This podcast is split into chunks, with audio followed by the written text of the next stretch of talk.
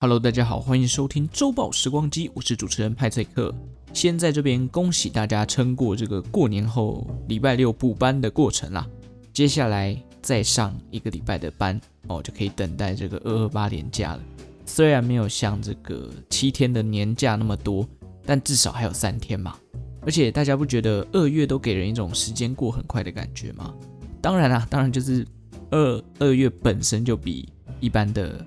月份少了几天嘛，但是我觉得主要的原因就是因为放假的时光特别多，像我这次二二八连假可能就会，呃，出去踏踏青啊，爬个山之类的。毕竟我过年整天都待在家里面，几乎没有出去，除了拜拜跟还有跟这个亲戚吃饭之外，都在家里面。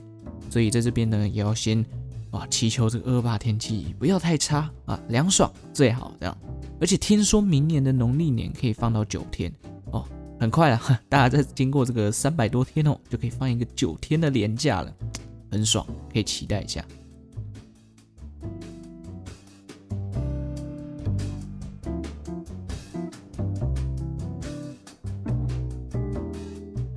那我们今天呢，要来讲一个发生在英国的历史事件。好了，感觉很久没有讲历史事件了，因为收集资料啊，真的是蛮辛苦的。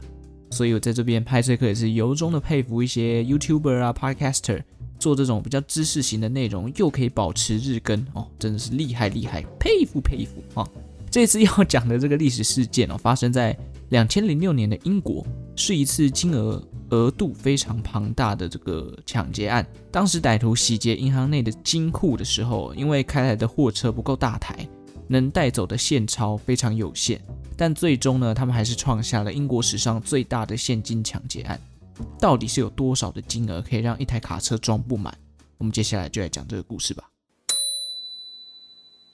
两千零六年二月二十一号的傍晚六点多左右，在英国东南方的肯特郡的 Tonbridge 市，当地英格兰银行负责管理金库业务的经理科林，他在下班之后准备开车沿着当地的公路回家。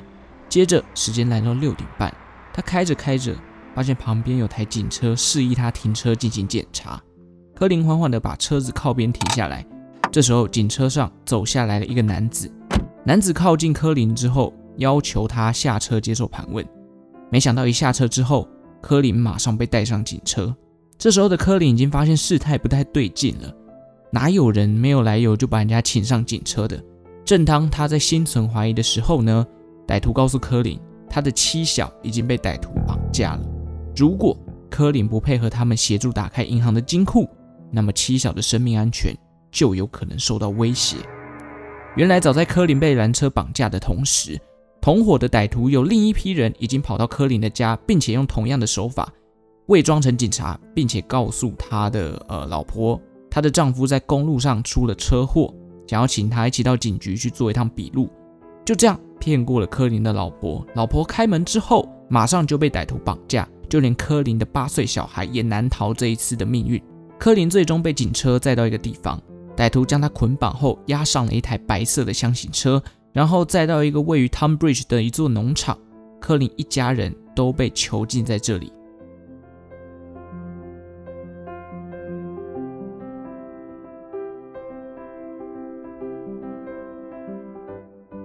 绑架完金库经理之后，歹徒抢银行的计划也正式启动了。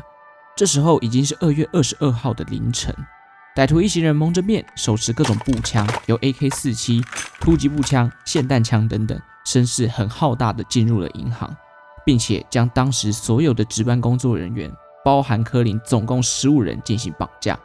接着，歹徒在科林的引导之下，避开了金库旁边所有的安保系统以及警报，成功的将金库打开了。眼前出现的是数不尽的英镑，歹徒们开始疯狂地将现钞搬上开来的卡车。虽然金库里的现钞多达两亿以上的英镑，但无奈的是，歹徒开来的车装不了这么多的现钞，最终他们只能带走大概五千三百多万元，并且于凌晨两点半左右离开了银行，留下了一群被绑住的工作人员在现场。呃，这边题外话补充一下，我有特地去查过。如果以新台币千元纸钞的重量来算，一张是大概一点七公克，那一亿元的一千块大概就是一百七十公斤，诶，感觉好像还好。但是如果全部都换成五十元硬币呢？哦，五十元硬币一个大概十公克啦，呃，一亿元大概就是有二十吨，根本带不走嘛，因为它一台卡车顶多十吨就很重了，那它不可能装比它还要重的东西，这样根本开不动。其实说实话，好险金库里面有些装的，除了纸钞之外，还有金币啊。我看歹徒能拿走的金额，如果这个金币更多的话，他们拿走的金额就更少。还是哎，未来银行里面不要放纸钞，改放硬币好了。虽然这样子应该就没有人要到银行换钞了，而且就是毕竟硬币的这个面额通常都比纸钞来的小嘛，所以大家知道了吗？下次过年红包改放一点五十元的硬币好了，反正金色也有那种发财的感觉，质感也不差。哼。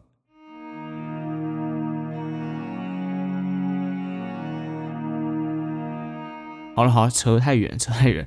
我们把它拉回来到这个银行劫案哦。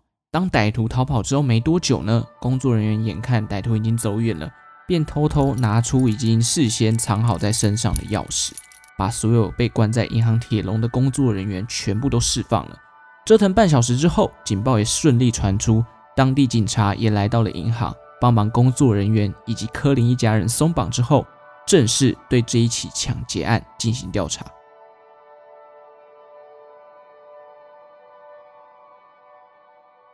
其实这个抢劫案后续的调查，我个人觉得还蛮顺利的。为什么呢？我觉得重点呢，就是这一帮歹徒在后续处理这些赃物的时候，没有处理得太好。好，为什么？我继续讲下去。就在抢劫案的隔天，银行跟保险公司就发布了巨额的悬赏金，高达两百万元的英镑，希望能获得任何有关这一群歹徒的有利讯息。但是因为，就像我前面刚刚有讲到的。歹徒的火力其实不小，有 AK-47 啊、步枪、冲锋枪、手枪等等，所以当时英国警方也动员了近百名的警力，就是为了要避免可能有火拼的状况啦。那侦探哦，我们也知道英国最流行什么侦探嘛，福尔摩斯，所以很多的私家侦探也在银行内部寻找任何可能遗留下来的蛛丝马迹。那在这个巨额的悬赏之下，跟动员的人数，很快的，二月二十三号，也就是这个抢劫案发生的隔天。警方很快就拘留了两个嫌疑犯，接着又在当天找到一名正在处理赃款的四十一岁妇人。除了抓人之外呢，警方也积极的在寻找那一台装满现钞的货车。二月二十三号当天哦，警方就框列了三台被认定可能跟这一起抢劫案有关的车辆，同时他也锁定了多个嫌疑犯。所以哦，抢劫完哦，赃物没有赶快处理掉，其实很快就被扛了啦。就在二月二十三号的隔天，英国当地侦探就发现了一台停在饭店内的白色运输车，里头找到了枪械、防弹背心，还有当时歹徒蒙面所用的面具，以及一百三十万元的现钞。后续的逮捕过程非常顺利，接连几天都找到了相关的嫌犯，并以突击的方式一个一个全部逮捕归案。哦，我觉得讲到这边真的就是。赃物没有处理好，你连拿去抢劫那台车里面的东西你都没有收掉，可能是我觉得这个是怎么讲，百密一疏吗？还是呃这个人员太多，就是怎么讲，人手太多导致这个有点杂乱无章？因为抢劫完就是这种世界上那种比较知名的悬案，就是哦赃物啊证据都会处理的干干净净，不会让人家被查到。但这一帮人可能因为人数真的太多。不是每个人都有想到这件事情，觉得钱拿到事情就结束了。殊不知哦，警方在调查逮捕的过程当中呢，最重要的就是你没有处理干净，那留下一点点的小尾巴，很容易就被抓到。所以逮捕跟这个调查过程啊，在二月底一直到六月二十五号的时候，警方已经拘留了大概至少三十六个相关的嫌疑犯。我们这边来讲几个判决比较重的主要嫌犯好了。那这个审判的过程呢，是在二零零七年，也就是这件事情发生的隔年的六月二十六号才开始，也就是嗯，等于是隔了一年才正式宣呃审判啦。那审判的结果呢，也就是所谓的最终判决，一直等到零八年的一月二十八号。所以你看，这个调查、审判、判决，其实都是需要一段时间的。那我们来讲一下主要嫌犯。第一位他叫罗伊尔，这位原本是一位汽车销售员哦，在抢劫案里面呢，他因为涉嫌拥有枪械，然后又参与绑架、抢劫，而被判了这个无期徒刑。那我觉得，身为一位汽车销售员，有扳手是非常合理的。但如果有枪支啊，就不太合理了。我觉得这个罗伊尔啊，当年应该看一下这个星爷拍的《少林足球》，搞不好你这个看完之后，你就可以说服法官说，哦，我身上带扳手的话是很很合理的哦。哦，所以如果你要抢劫，哎，不对，我怎么鼓励人家抢劫？如果你是一个汽车销售员，你要做一些哎，不可能不不正当的事情，或者是你可能要干架，或者干嘛的。你唯一能配的装备只有螺丝起子或者是扳手，其他什么枪支的话，你就不合理了，就有点像是玩游戏开外挂，你法师结果拿一根大斧头，诶，这样不对嘛，这样就犯法了。但如果你是汽车销售员，你拿扳手的话，一切就合理了。哦，没有啦，开玩笑的。好了，我们第二位，我们来讲一下第二位。第二位是这个罗杰，他的名字叫罗杰，他原先的工作呢是经营货车行，后来为什么警方会逮捕他？因为哦，警方在罗杰的停车场内找回了失窃的这个现钞里面当中的九百万元英镑，而因此罗杰就被定罪了。这个九百万英镑呢，也是这一次这个警方在赎回这些现钞的同时找到了单笔数目最大的一笔。此外，罗杰他也参与了绑架行动，就因为这样子哦，这个绑架啦，然后找到失窃证据确凿嘛，所以罗杰在最后呢也被判处了无期徒刑。第三位是鲁莎，哦，是一位兼职的司机。那么发现这几位可能都有点关系，一个汽车销售员，一个经营货车行，一个是司机。那这个第三位的鲁莎，这个兼职司机哦，他被逮捕的过程是因为歹徒在制定这个抢劫计划的时候呢，有绘制了一张所谓的设计图。那这个设计图后来被警方找到了，警方在上面采集指纹的时候，搜集到了这位鲁莎的指纹，而且。警方也在鲁莎的房间里面搜出了八百多万元的失窃现金，以及所谓的枪支跟一些子弹，所以呢，鲁莎最终也被判处了无期徒刑。我我这样听下来啊，就是这个罗杰跟鲁莎各都拿到大概九百万元跟八百万元。我在我的我的我在猜这个这几个主谋，就是后续应该分赃的时候，一个人平均是拿一千万了。哦，只是猜测，反正不管怎样，他们都绳之以法了。第四位呢，杰米尔，他是鲁莎的朋友，他是一名阿尔巴尼亚人，而且在案发前的九年哦就已经来到英国生活了。他的职业呢，嘿，说来讽刺，他是一个保全人员。抢劫案当中，他主要负责的业务呢，就是调查这个金库经理科林的住所在哪里，并且参与制定整个绑架计划。最终，他也是被判处了无期徒刑。最后，我们来讲一位这个 Lee Murray，他被认为呢是跟整起抢案。最有关系的策划人之一啦，而且这个 Lee 他本身呢是当地知名的混合武术选手，在参加一些格斗赛的时候呢，又因为这个铁笼战啊，他打得非常精彩，获得了不小的名气，因此拿到了一个叫做 Lightning 的闪电的称号。后来这个利他甚至有到 UFC 的擂台上去打过一场非常精彩的比赛，但这一场初登版呢，也是他最终出赛的一场，因为。出赛完 UFC 没多久，他就卷入了这个抢劫案。那案发过后呢，利原先先逃往了摩洛哥。一开始他觉得，哎，逃到摩洛哥应该就就是什么安然无事了。殊不知，摩洛哥政府呢，在二零一零年的时候判处他入狱十年，后来政府更是加重这个刑期到二十五年。听说利跟他的同伙一起跑到摩洛哥之后呢，他这个人还很鬼棍。就偷偷拿走同伙的财宝。那利现在正在服刑嘛？最屌的是呢，他还在监狱里面跟人家结婚生子哦，这个真的很厉害。结婚你还可以，哎，坐牢你还可以在里面结婚，结婚你还可以生小孩。这个摩洛哥监狱里面到底是什么样子呢？哦，那二零一八年的时候，利其实有曾经接受媒体的采访，表示自己想要在 UFC 当中复出。希望可以获得这个摩洛哥国王的赦免啦。不过 UFC 的主席听到这个消息的时候，他当然是觉得 What the fuck？他当然不想啊，这等于是让这个 UFC 的名声弄臭嘛。所以我看利益应该是不要再想太多了，毕竟我觉得不太可能。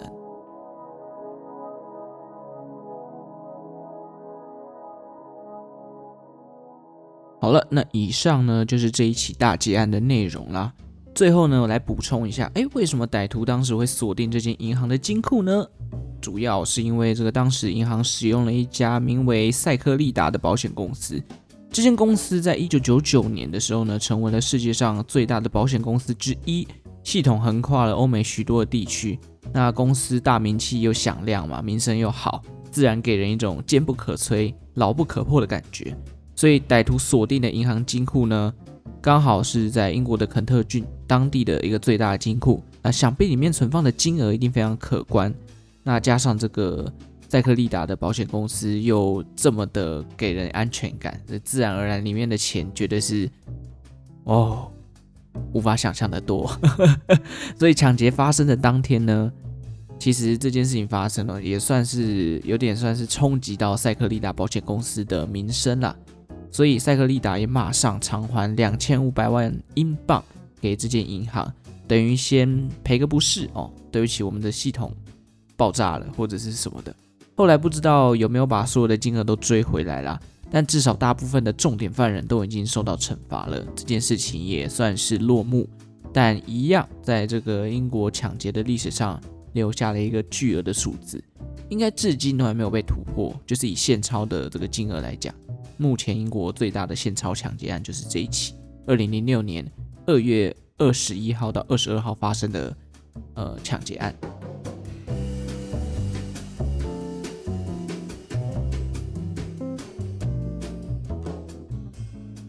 好，简单介绍一下这个发生抢劫案的英国的肯特郡这个地方哦，它是位在英国的东南方哦，有英格兰后花园之称啊。肯特郡其实也出产了不少的名人，包含了像是英国前首相丘吉尔，哦，推出进化论的达尔文，撰写这个双城记小说的狄更斯，所以说呢，肯特郡哦也算是人才辈出啦。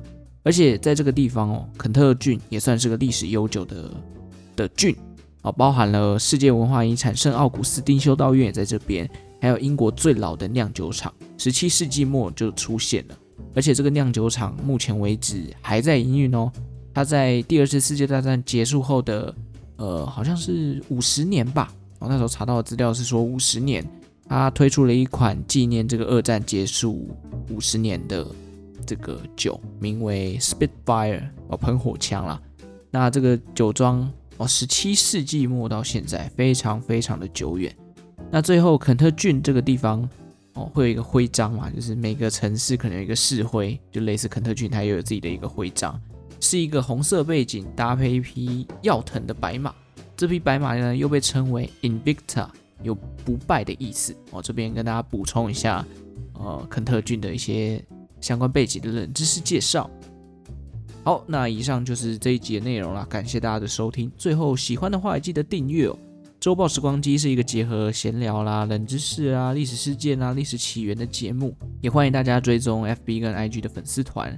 如果大家有任何的想要讨论的问题啊，或者是有任何想要分享的事情，或者是有任何想要我讲的内容，也可以呃算是留言啊，或者是呃写信也可以啦啊，都 都可以，就是告诉派翠克哦，有机会的话我也可以来做做看，就是大家。